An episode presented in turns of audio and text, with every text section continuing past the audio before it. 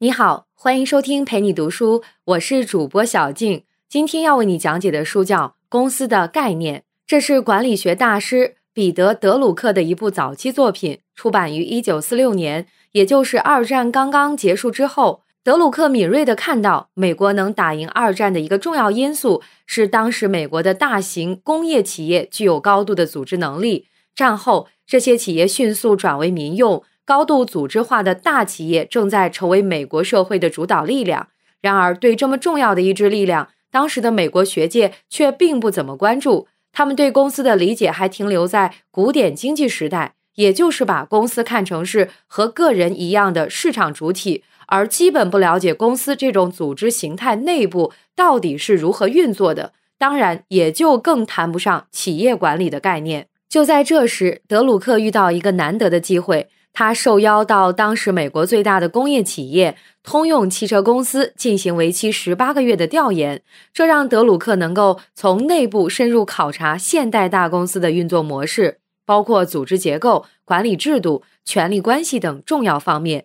调研一结束，德鲁克就把他的观察和思考写成书，就是这本《公司的概念》。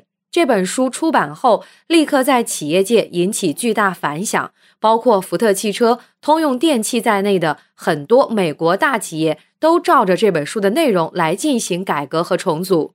日本丰田公司也深受这本书影响，后来成为工业界典范的丰田模式有很多理念就来自这本书。所以这本书的重要性体现在两个方面：首先，这本书第一次将企业视为一个复杂组织，并揭示这个组织是如何运作的。所以这本书是现代组织理论的开山之作。第二，也是更重要的，这本书对现代大企业的组织发展产生了深远影响。这种影响一直延续到今。书里探讨的话题在今天仍然具有重大的现实意义。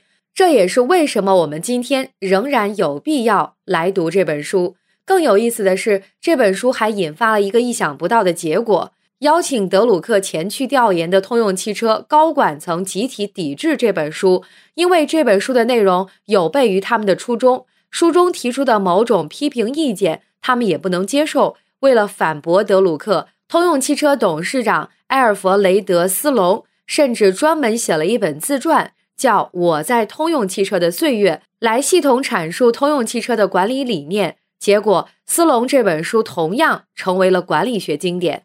那么，德鲁克到底是如何解读通用汽车的呢？他与斯隆的分歧又在哪里呢？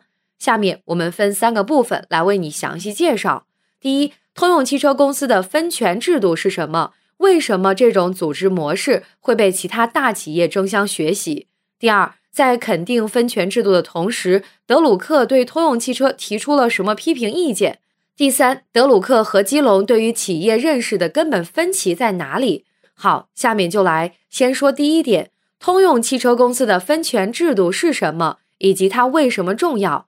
要说清楚这个问题，我们还得从这本书的写作背景开始记起。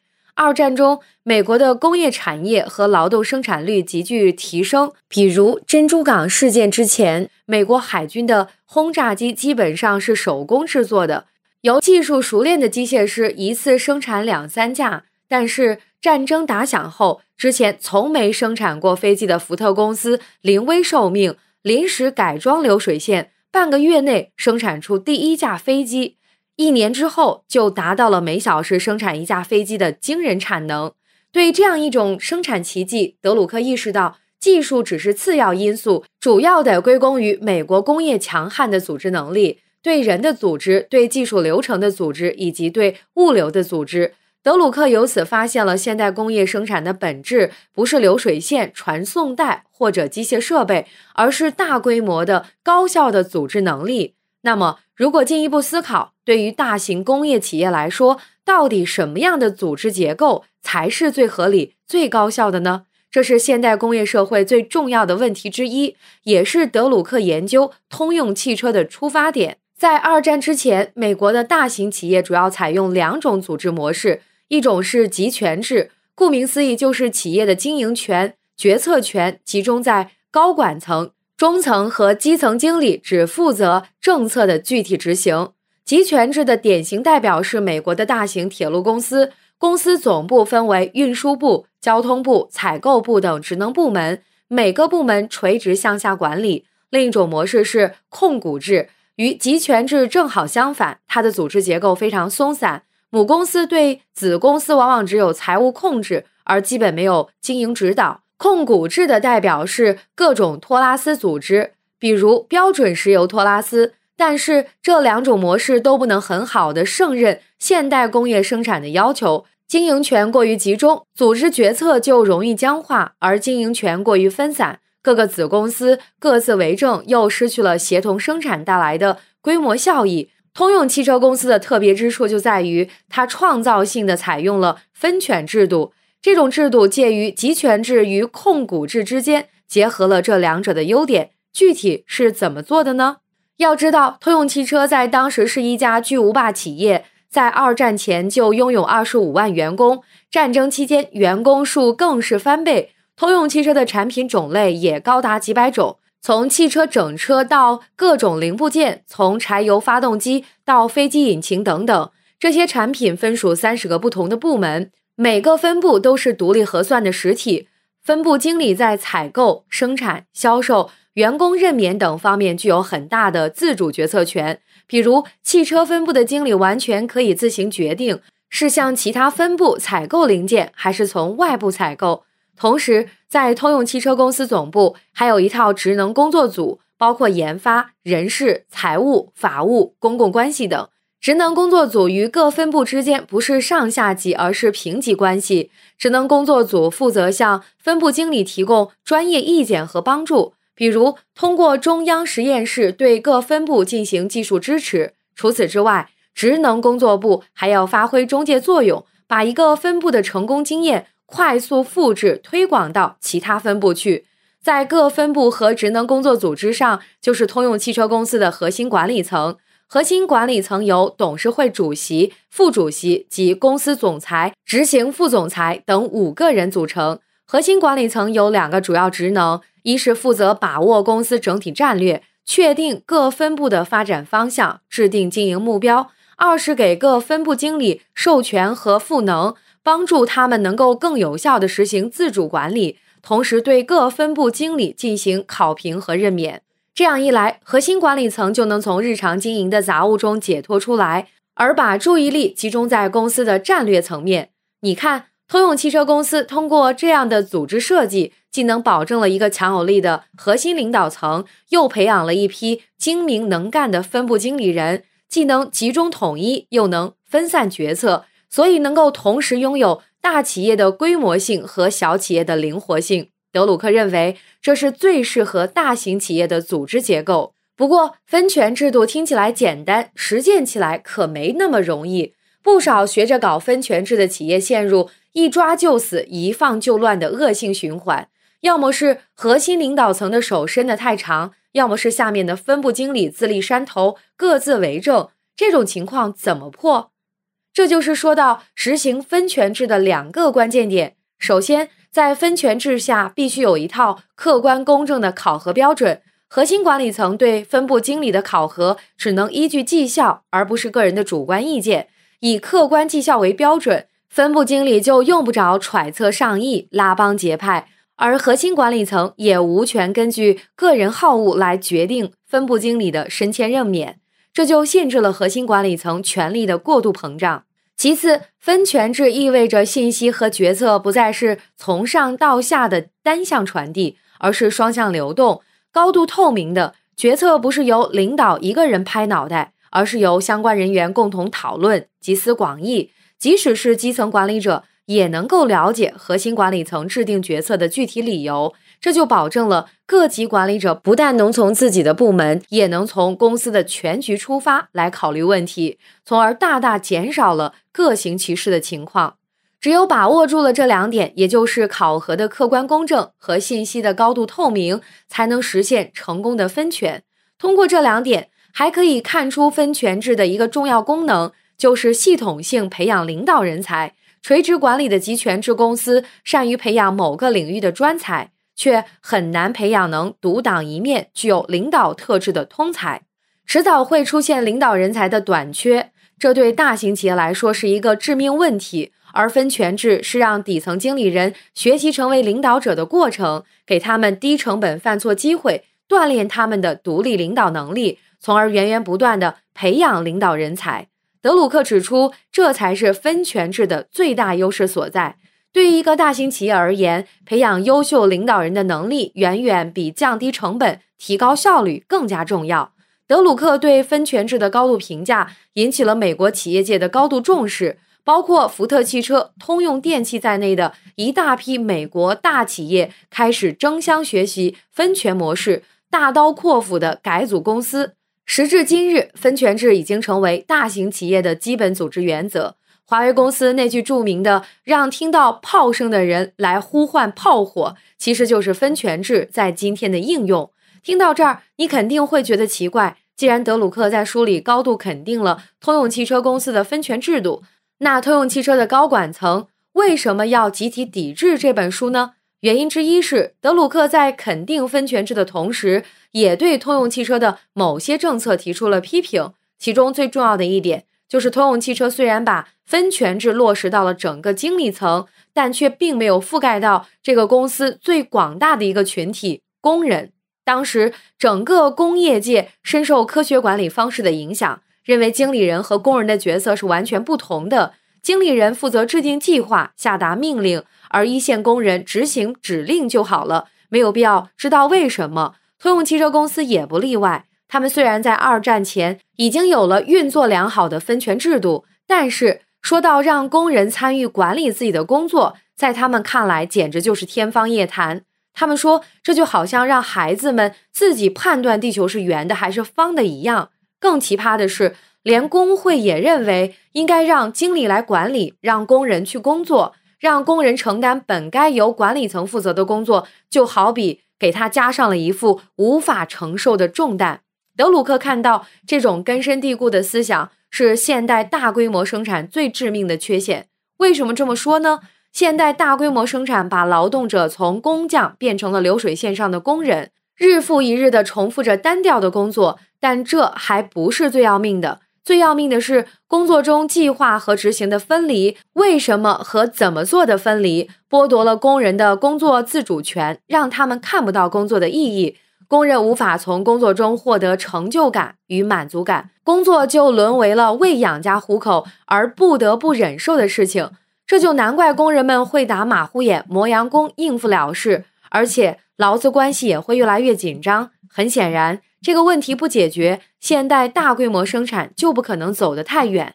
该怎么办呢？巧的是，二战期间对产业工人的非常规动员，让德鲁克看到这个问题其实是有解的。比如，通用汽车公司的一个分部在战时为美军轰炸机生产零件，工人们生产了两年，但从来不知道这些零件究竟是什么，被安装在飞机的哪个部位，对整架飞机的运行起什么作用。后来，军方为了提高产能，进行生产动员，直接开了一架轰炸机到这个分部工厂去展示。不过，分部经理却认为这是多此一举，既浪费时间，工人们也不会感兴趣。结果他完全错了。这次展出引起了空前的轰动，工人们第一次登上轰炸机，在机上看到自己亲手生产的零件，听到机组人员向他们解释这些零件的重要性。工人们刹那间找到了他们在战争中的位置，明白了自己的工作对国家的重要价值。结果，员工士气和生产效率得到了空前的提高。此外，战争期间一些打破常规的生产方式，证明了工人是完全可以参与组织、设计、管理自己的工作的。比如，当时通用汽车一家生产汽车火花塞的工厂，临时转去生产飞机的投弹瞄准器。这种瞄准器需要极高的精准度，之前从没有大规模生产过，所有流程都是新的。现场的工程师和管理人员又很缺乏，于是很多组织管理工作就落到工人们自己头上，而且他们之中有很多人还是刚刚招募来的新手。但就是这批新手主动承担起责任，积极参与生产流程的设计，不断摸索最合适的生产方法。并且自己制定生产计划，结果超预期完成了任务。事实上，除了这家工厂，通用汽车的全体工人都在战争中积极参与生产流程的改进。光1944年一年，公司就收到了员工提出的11.5万条书面改进建议，其中有四分之一都是切实可行的。在积极献言献策的过程中，员工的工作热情空前高涨。这件事情给德鲁克留下了深刻的印象。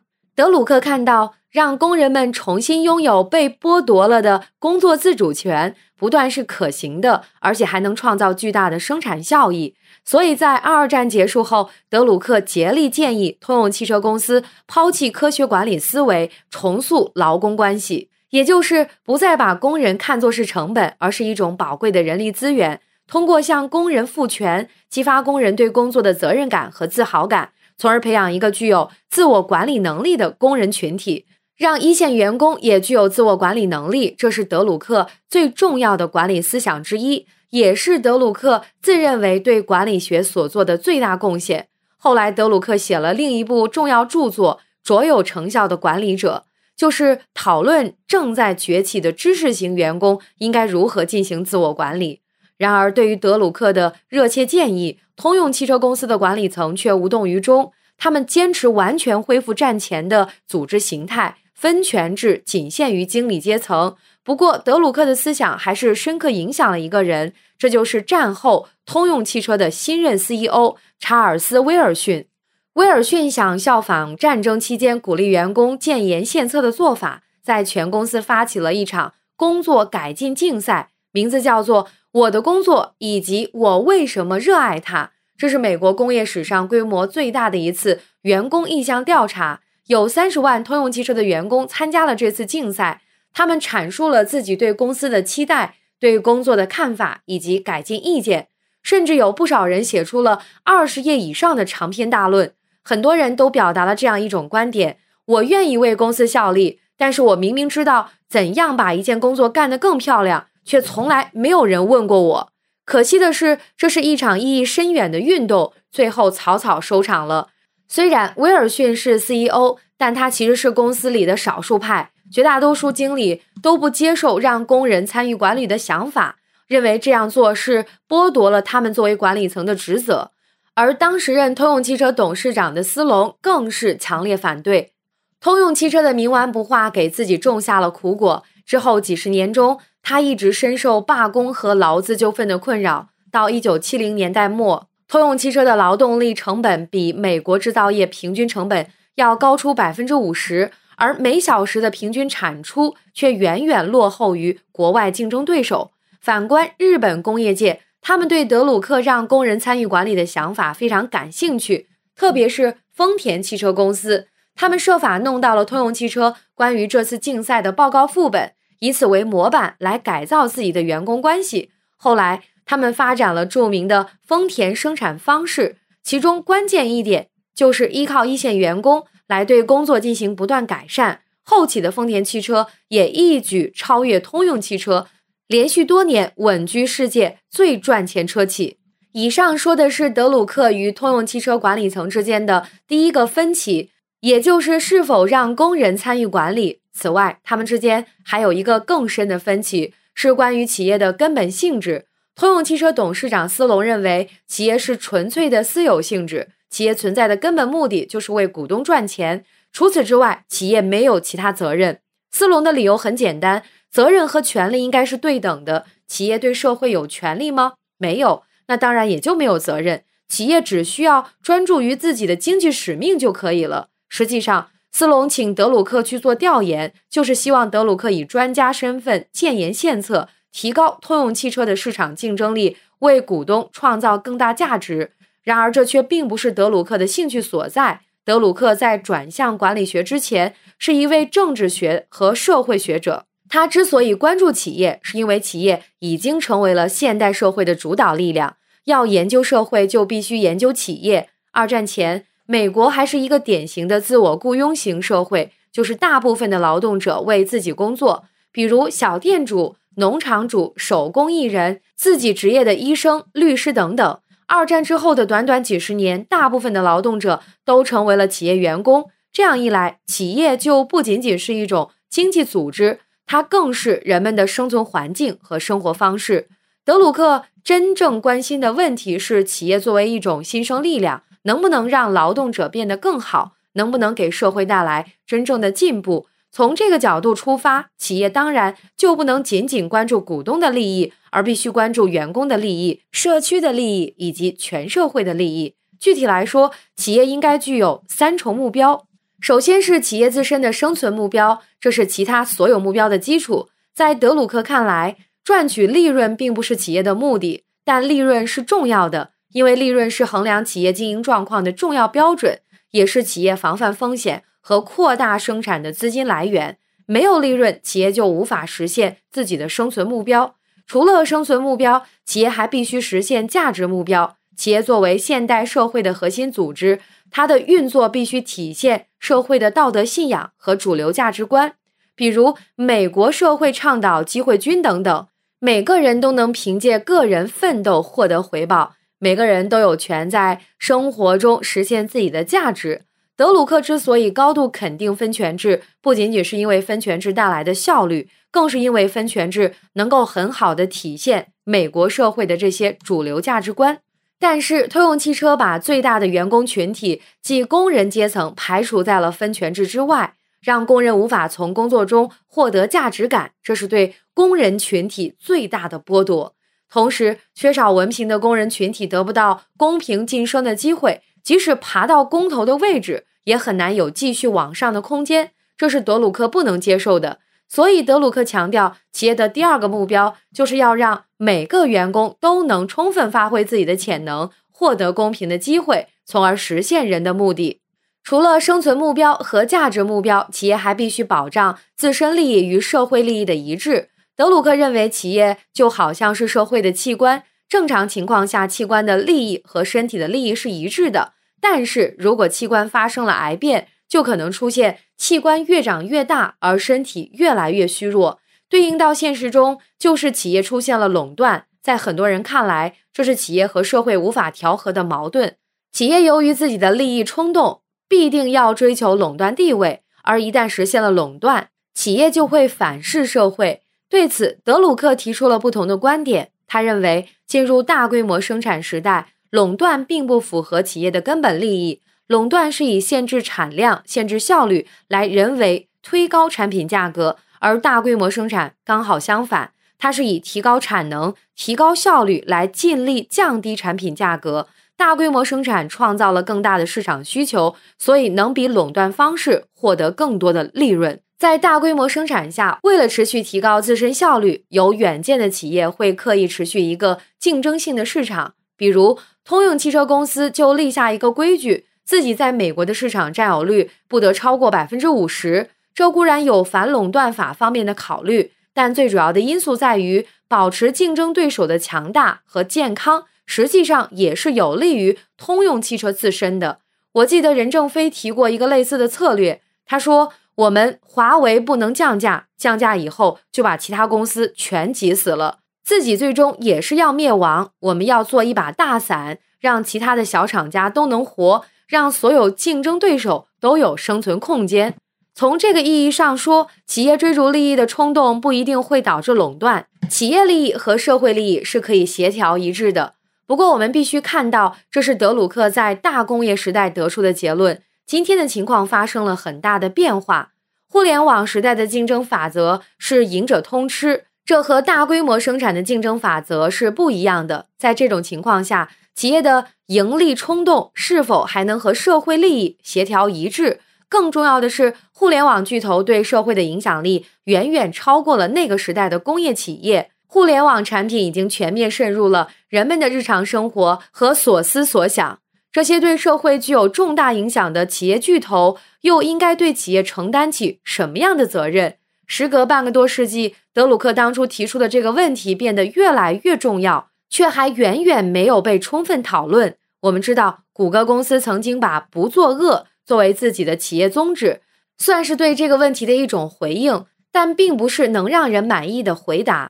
好了，关于这本书的主要思想就介绍到这里。下面来简单回顾一下：通用汽车公司的分权制度既能集中统一，又能分散决策，还能源源不断地培养领导人才，是最适合大型企业的组织结构。实行分权制要注意两点，就是考核的客观公正和信息的高度透明。可惜的是，通用汽车公司的分权制度并没有覆盖工人群体，僵化的科学管理剥夺了工人的工作自主权。德鲁克在二战期间看到，工人们不但有能力参与管理。而且这样做还能激发出巨大的生产效益，让员工进行自我管理。后来成为德鲁克思想的一条重要线索。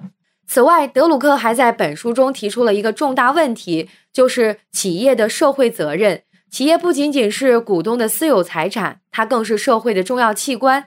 企业要在它的组织运作中体现社会的主流价值观，给员工发挥才能的机会，实现作为人的目的。企业还必须让自身利益与社会利益保持一致，成为推动社会进步的力量。